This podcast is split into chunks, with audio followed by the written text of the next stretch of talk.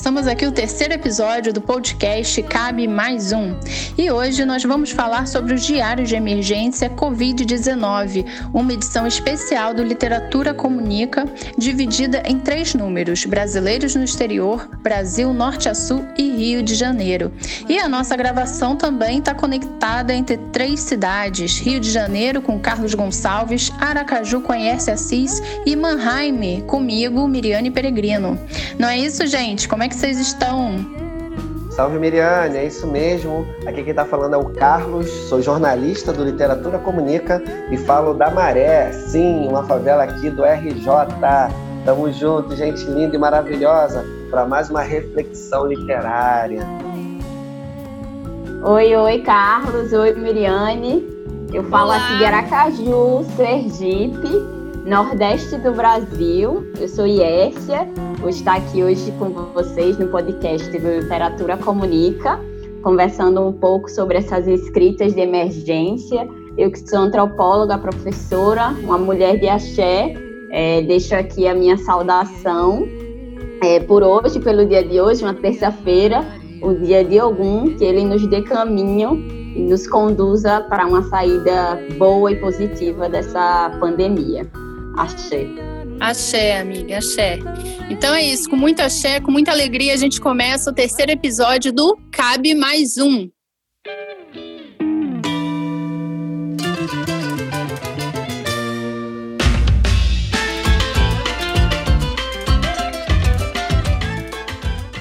Bom, gente, eu vou começar falando dos diários do Rio de Janeiro, né?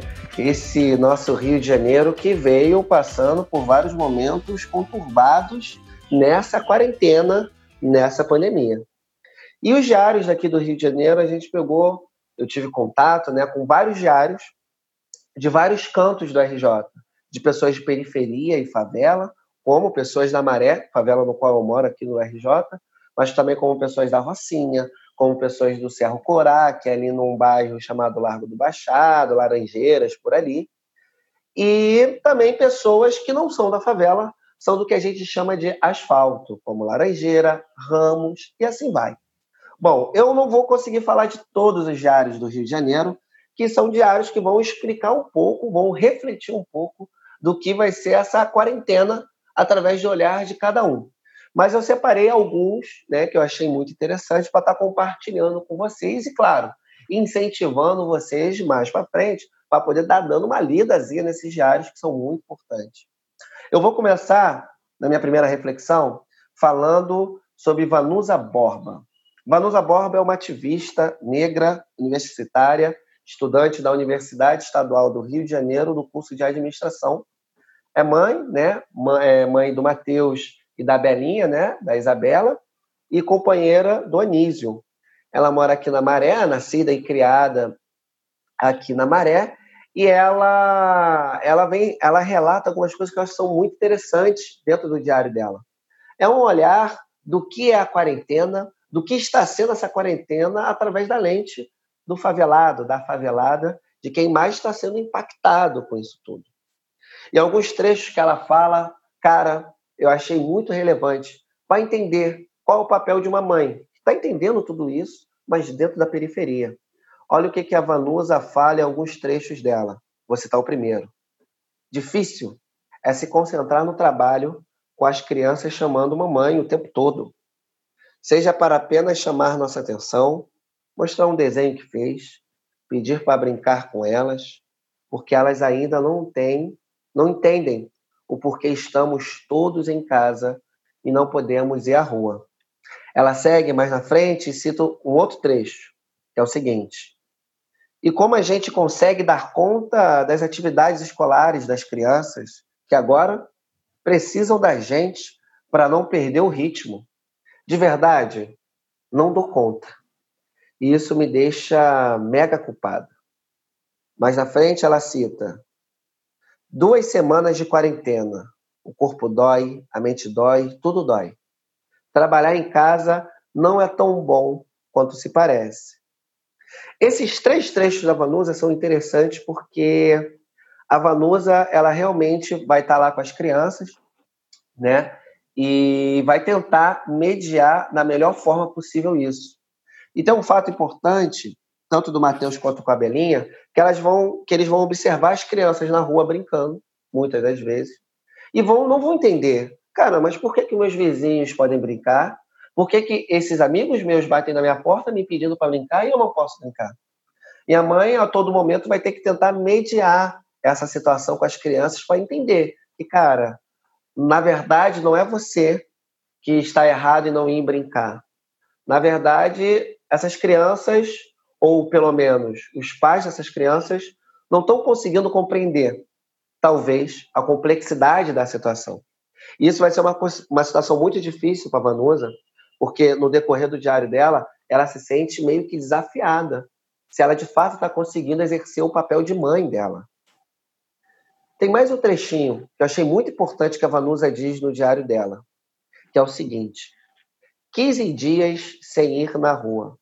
As crianças já estão achando que estão num ringue, chateadas por não poder sair. Vanusa também relata um pouquinho mais na frente sobre a condição do pai dela, que está morando com ela, que, né, que tem problemas de saúde, ela tem que estar tá fazendo é, a manutenção dos machucados, né, do, do, de uma perna do pai. Né, o pai veio a usar fralda, ela também está tendo que ter todo um tato e complexidade para lidar com isso, ao mesmo tempo que tem que lidar com as tarefas de casa, ao mesmo tempo que tem que lidar com as crianças, ao mesmo tempo que tem que lidar com as demandas da universidade e ao mesmo tempo que ela tem que lidar com a demanda do trabalho, cara, Vanusa é o exemplo do que é ser uma mulher negra, periférica, ativista e consciente do que é essa pandemia e da dificuldade real, que é você contornar tudo isso, cara. Tem um outro diário que eu também achei muito interessante, que é do Matheus Fra Frazão. Matheus Frazão também, ele, ele é um rapaz negro, né? ele é muito ativista tanto na área da cultura quanto na área do LGBTQIA+. Me desculpa a demora em pronunciar, porque eu tenho dificuldade de pronunciar toda essa sigla, né? Ele é universitário, né, da Unirio, ele faz teatro lá, artes cênicas, eu acho que é o nome, e é morador da Maré, e além disso ele participa, tanto ele quanto a Vanusa, esqueci de comentar anteriormente, na frente de mobilização da Maré, ou seja, na campanha de solidariedade aqui na Maré, de distribuição de cestas básicas e kits de limpeza. E tem alguns trechos, pelo olhar desse grupo LGBTQIA, que o Matheus traz que eu acho que são importantes aqui. Beleza. Uma delas, ele começa a falar sobre a tristeza de ter perdido uma professora de teatro dele. Na verdade, foi a primeira professora de teatro dele. E ele cita o seguinte trecho que eu separei aqui do diário dele, que diz o seguinte: É um dia triste, porque o Covid-19 leva a matéria-prima da minha primeira professora de teatro. Eu não quero acreditar. Nós nos veríamos dia 15 e você me disse que eu era seu convidado especial. Você foi minha primeira professora de teatro, minha segunda professora negra na vida. Você foi minha fonte de inspiração. Eu achei interessante, eu achei pragmático quando o Mateus ele começa citando isso, porque ele cita logo de cara o impacto dentro desse espaço do que é a cultura para ele, ou de quem passou a importância da, de ser ativista na área da cultura. E essa primeira pessoa é a pessoa que ele perde no meio desse meteoro chamado Covid-19. E ele começa o texto dele assim, eu acho que ele começa mostrando a gravidade e complexidade que está sendo tudo isso. Ele cita um outro trecho que eu acho que também são importantes, outros dois trechos. O primeiro diz o seguinte: Estou doente, tenho medo de morrer. Nesse momento, não quero ir ao hospital. Estou aqui pela fé, na esperança de melhorar. Mas na frente ele volta e diz: Voltei para a frente de mobilização. Me sinto mais disposto. Hoje higienizei algumas cestas e na volta para casa comprei vinho. Dancei comigo mesmo por horas. Está embriagado em meio à pandemia ao som de Betânia. É uma dádiva. Eu achei engraçado esse trecho que ele diz que se embriagou com vinho, porque alguns momentos eu isolado no meu pequeno esconderijo aqui, que é a minha casa, eu comprei uns vinhos, cara, e ficava vendo, não Maria Betânia, mas eu ficava vendo, ouvindo, né? Funk da antiga, cara. Eu me amarro em funk da antiga. E falava um pouquinho deles. Cara, os diários do Rio de Janeiro são muito grandes e cada um traz um pouco de emoção diferente. Tem um diário que é um diário distópico, né? Que de um rapaz de Laranjeiras que vai falar um pouco do futuro, de um futuro sem Bolsonaro, sem pandemia e como seria isso. Bom, ele traz um pouco desse elemento literário, da criatividade, assim também com as suas vivências lá. Tem outro, que é o Gabriel da Mata, que é morador de Ramos, que ele acaba fazendo um diário de 24 horas. Ele não coloca a data, ele coloca como se os horários que ele fosse falando e como se um diário tivesse 24 horas. Cara, tem tantos diários, pensados de tantas formas diferentes, que eu fico até assim, nesse curto espaço, ter que citar tão poucos. Mas é isso. Finalizo por aqui a minha pequena contribuição dos diários da Covid-19 aqui no Rio de Janeiro. Não deixem de ler ele. Estão todos eles disponíveis ali, se eu não me engano, aonde mesmo, Miriam? Acho que no Jornal do Literário. Isso, né? Isso, ISSUU, né? Tudo gratuitamente disponibilizado lá e quem precisar também pode enviar um e-mail para a gente, né? O link também está nas nossas redes sociais.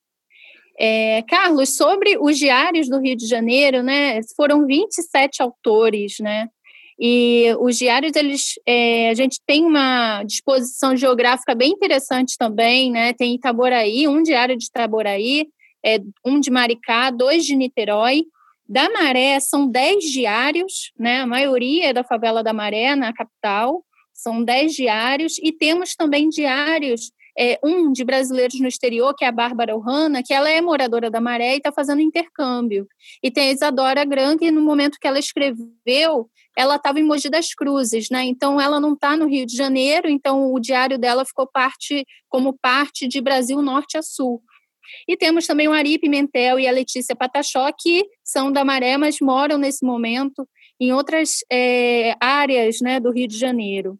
Fora a participação também de moradores do Cerro Corá, Vila Autódromo, né, é, Vidigal, Rocinha e Cascadura, né, também. É, é, bem bacana isso, assim, eu, eu, eu falo que, por mais que tenha muitas narrativas tristes, né, porque esse processo de é, de confinamento mexeu muito com a nossa sensibilidade, com a nossa saúde mental também, né? Nossas esperanças, nossos projetos, planos, sonhos. Mas também é uma alegria ter visto que tanta gente se mobilizou para escrever, para compartilhar suas histórias, né? E, e você, Essa, como é que foi isso para você na leitura e também na produção, né? O Carlos esqueceu de dizer, mas ele também escreveu um diário, né? Nós três escrevemos, né? Por isso que estamos apresentando também, porque nós escrevemos os diários, participamos das edições. E essa como foi para você também, né? A escrita, o processo de escrita, é, também como antropóloga, né? E, e a leitura do, de outras pessoas, né? No, na série Brasil Norte a Sul. É, pois é, Miriane, foi um desafio, né? Porque é um outro tipo de escrita, mesmo sendo diário, né? Que é um instrumento, vamos dizer assim, que eu tenho alguma intimidade, tendo em vista que ele funciona para mim como um dos, dos métodos, né? Dos meios que eu vou elaborar as reflexões que eu faço como antropóloga, né? E aí eu fiquei pensando, por exemplo, como eu tive que fazer exercícios de ir e voltar na produção do diário, porque como eu estou terminando a escrita da minha tese de doutorado, eu acabo retornando em diários que eu já escrevi durante a pesquisa e depois eu fui desafiada a escrever esse diário da quarentena, da pandemia, né? E é interessante porque são outros impactos de escrita e são outros atravessamentos, né? Que aí, ao mesmo tempo, foi uma das coisas que eu senti, né, nas, nos textos, é, nos, nos 21 diários, né, que estão na publicação Brasil Norte a Sul, do Literatura Comunica, dos, dos diários de emergência, é, como as pessoas também trouxeram é, as suas, os seus cotidianos, o rompimento, as rupturas do cotidiano para essa escrita em formato de diário, né? Ao mesmo tempo fazendo uma revelação de como elas estavam se sentindo e também convidando quem lê para sentir essas sensações, né? Eu acho que tem algumas noções que ficaram muito, assim, elas são muito flutuantes em todos os textos, né?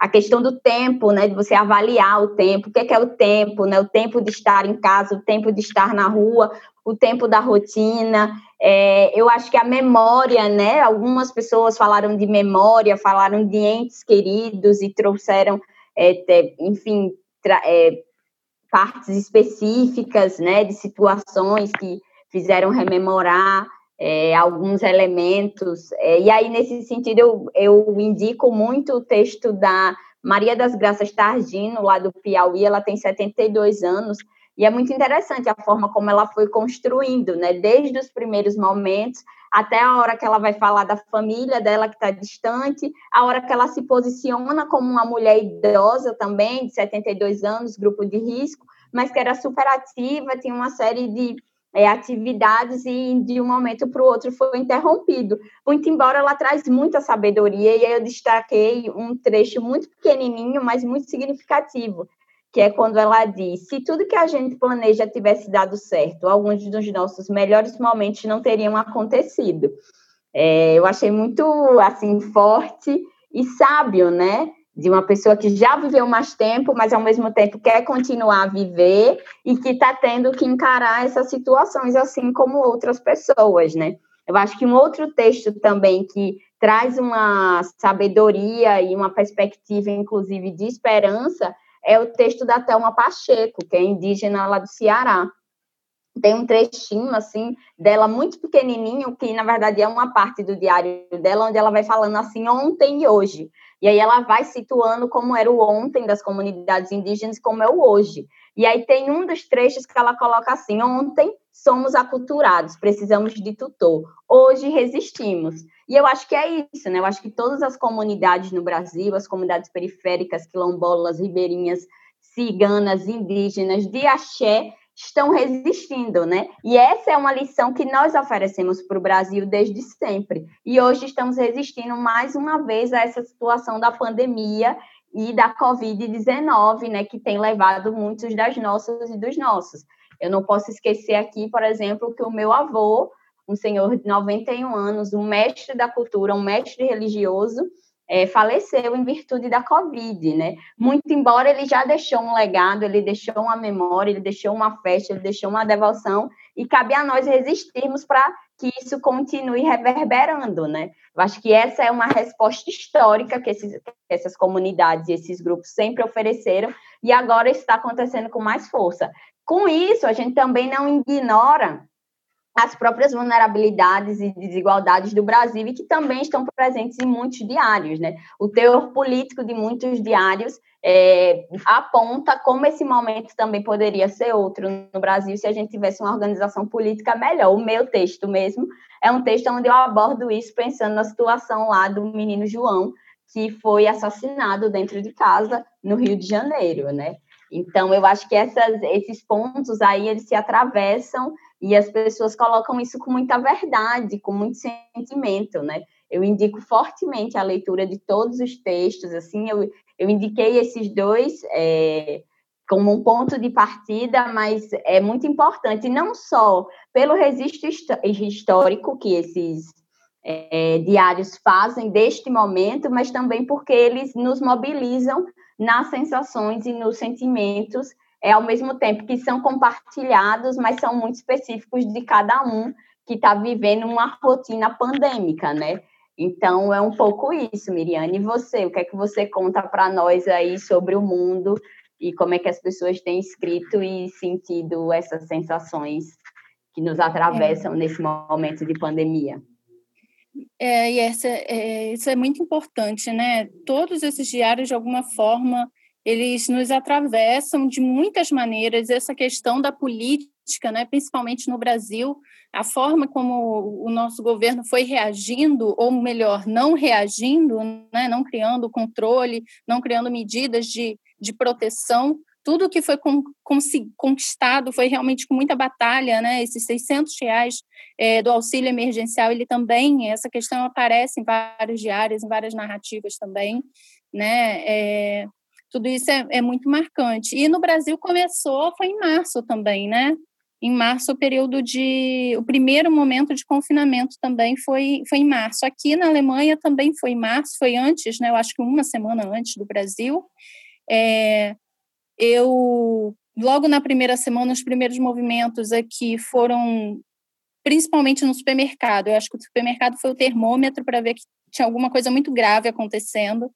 É, tudo lotado, né? As farmácias também, é, falta de máscaras, de, de luvas, né?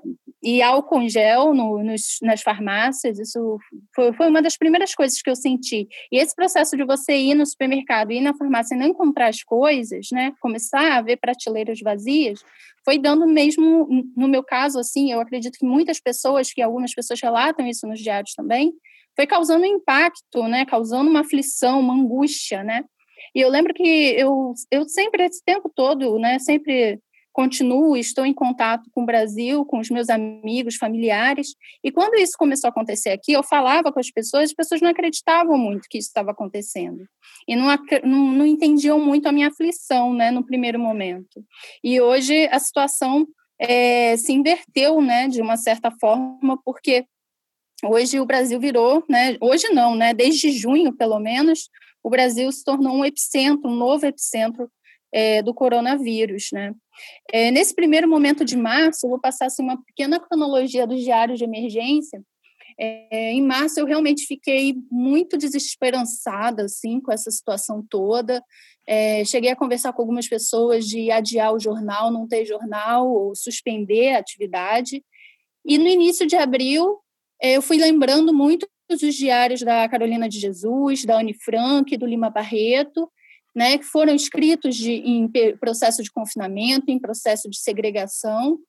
E aí eu fui pensando também em escritos de, de pessoas na, nas prisões, né, tantas outras pessoas que vão escrevendo ou no, no, próprio momento que vivenciam aquilo ou depois, né, em memórias. E pensei nisso, nessa questão dos diários. Né? Eu falei, por que não fazer um número especial sobre diários na quarentena? Né? O nome Diários de Emergência ele veio depois, né? justamente que eu vi é, o post de um amigo do Rio de Janeiro que dizia que um amigo dele tinha é, falecido né, pela Covid-19. E ele, eu tinha convidado ele para escrever, ele falou, não, não vou escrever. E quando ele perdeu uma pessoa, ele escreveu, né? E aí foi o que eu pensei na hora, foi é, a palavra emergência, né? Ela quando a gente sofre também, né, não é o único momento que a palavra sai, mas é, em muitos casos é sim, é, um, é, um, é uma forma de emergência, de desabafo, né? E em termos de brasileiros no exterior, foram ao todo 15 diários, né? A publicação foi o primeiro número que a gente fez na literatura, porque na verdade, como a situação no exterior ela foi se estabilizando um pouco mais rápido, né? É, do que no Brasil, as pessoas foram encerrando os seus textos e enviando. Né? Então, foi o primeiro que a gente fechou por conta disso. Foram 15 autores, como eu disse, a gente contemplou é, vários continentes aí, América, África, Ásia, Oceania e Europa, né? Então, eu vou falar assim um pouquinho de alguns, porque é muito difícil, eu gosto muito de todos, é, a gente começa com a Daiane Augusta. Ela, na verdade, fez o diário dela pelas redes sociais. Eu prestei atenção no diário dela nas redes sociais. Ela fez um diário de voo de repatriamento, né? Digamos assim, ela estava em Joanesburgo, na África do Sul. A primeira narrativa dela é dia 26 de março, quando ela fala que não está conseguindo voltar, quando ela fala que é, alguns dias o presidente, né, tinha feito uma declaração falando que ia fechar né, ia ter um bloqueio, é, o fechamento né, dos, é, das fronteiras. Então, ela começa uma saga para tentar voltar para o Brasil. né? E aí ela inicia dia 26 de março o diário dela e termina 7 de abril, quando ela finalmente chega a Brasília, né? E ela vai contando as dificuldades né, de, de voo, várias tentativas, é, muitos voos cancelados, enfim. E isso vai se repetir em alguns outros diários também, como a Gabriele Halber, que estava aqui na Alemanha, e ela teve três voos cancelados até ela conseguir voltar para o Brasil em junho. Né? Então, eu acho que, de alguma forma, nos brasileiros do exterior, é, o primeiro impacto ele se dá mesmo com o fechamento das fronteiras, né? E aquela sensação de, nossa, eu não posso mais voltar para casa. Como estão meus familiares, como estão meus amigos, né? Então, é um primeiro momento de impacto que eu percebo nessas narrativas, né? Da, do fechamento das fronteiras. É, um diário que eu gosto muito também é o da Mili Caroline Rodrigues, ela escreve de Angola, ela faz uma carta, uma longa carta sobre a situação da Covid-19 em Angola. E hoje, né, atualmente, ela já regressou ao Brasil, ela está na Bahia. Temos também o diário da Bárbara Ohana, que eu citei, ela é moradora da Maré, e ela foi fazer a primeira viagem internacional dela, né, foi fazer um, um intercâmbio de au pair nos Estados Unidos, e é, o diário dela é muito interessante também, porque ela conta, né? Ela estava lá há poucos meses, quando a pandemia, o confinamento começou, e eu me vi muito também nessa situação é, do confinamento, né? Enquanto imigrante, intercambista também. É minha primeira vez aqui na Alemanha e eu tinha imaginado mil outras coisas. E a pandemia ela veio é, desafiar a gente de muitas maneiras em vários lugares, né?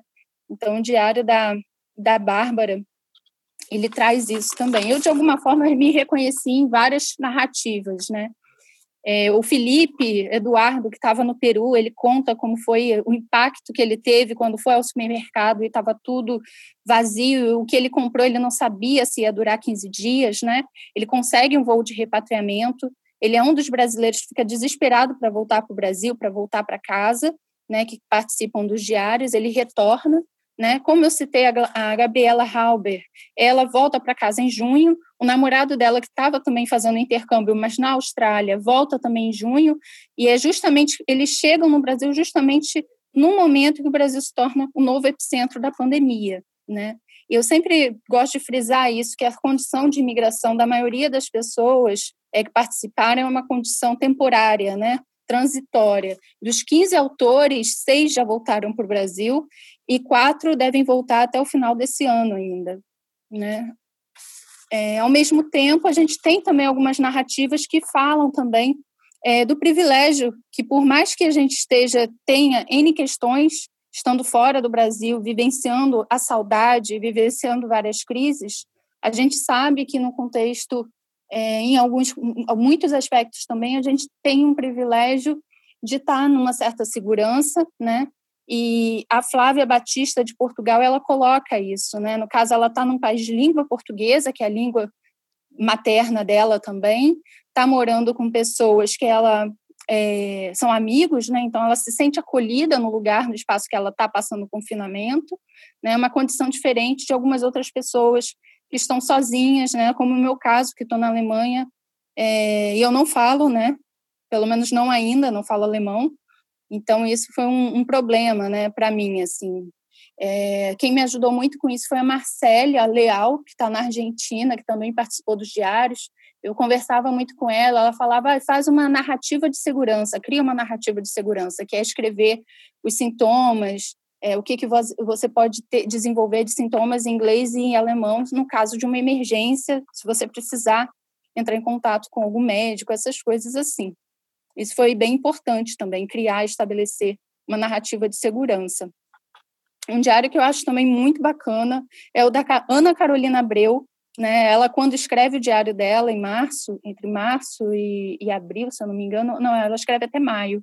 Ela está grávida, noiva, né? Mas aí ela perde emprego, ela coloca no diário dela essa angústia de estar sem trabalho por conta do fechamento, né, do comércio, e a angústia de estar grávida e não saber como que a COVID-19 poderia ou não afetar a gravidez dela, né? Aí, passado todo esse primeiro momento, esses primeiros meses de angústia, o filho dela já nasceu, o Arthur, ela está super feliz, né? Continua lá na Austrália e retomou também, é, conseguiu retomar o trabalho dela, né? Um outro diário do exterior que eu considero muito bacana também, que de certa forma complementa o da Ana Carolina, é o da Roberta Meirelles, do Rio de Janeiro. Ela mora atualmente em Sydney, né? Ela foi fazer uma especialização e aprimorar o inglês dela lá na Austrália, e ela faz uma longa carta contando né, como é a situação dos imigrantes e estudantes intercambistas é, na Austrália, né, e o desespero dela quando o primeiro-ministro anuncia que, quem, que não vai ter nenhum tipo de assistência aos imigrantes, aos estudantes, é, que quem não tivesse como se manter tinha que voltar para casa, né? Então ela narra isso no diário dela, a angústia que ela passa é, de estar tá realizando um sonho e ao mesmo tempo ver esse sonho, né, do intercâmbio internacional desmoronar e sem saber como vai conseguir se manter, porque ela estava vivendo também com vários jobs, né, como ela fala, e tudo foi cancelado, enfim. E aí ela traz também a, solidariedade, principalmente entre a comunidade brasileira lá em Sydney, para passar por esses momentos de dificuldade, né? Então, são algumas das narrativas que me impactaram muito. E, em especial, eu não falei, mas eu acho que ainda dá tempo de falar a do Tiago Ferreira, né? Que ele é de Duque de Caxias, do Rio de Janeiro, ele é historiador e está trabalhando é, na Tailândia. E o diário dele, primeiro que ele me mandou um diário de 25 páginas, né? Eu falei, não vai ser um livro, é um jornal. Então a gente teve que é, fazer aí uma seleção e das 25 publicamos quatro páginas no jornal. E é muito interessante o diário do Tiago, né? É, a preocupação dele com a família dele que está no Rio de Janeiro, em especial os pais que fazem parte do grupo de risco. É, o Tiago ele tem sonhos, ele narra os sonhos dele, que ele, uma ou duas vezes ele diz que sonha que o Brasil se tornou epicentro. Né, ele tem esse pesadelo, e isso é em abril e ele estava realmente tendo um sonho aí é, premonitório, né? E fora também as questões pessoais que ele traz no diário, né? O relacionamento dele com o namorado tailandês, um choque cultural também.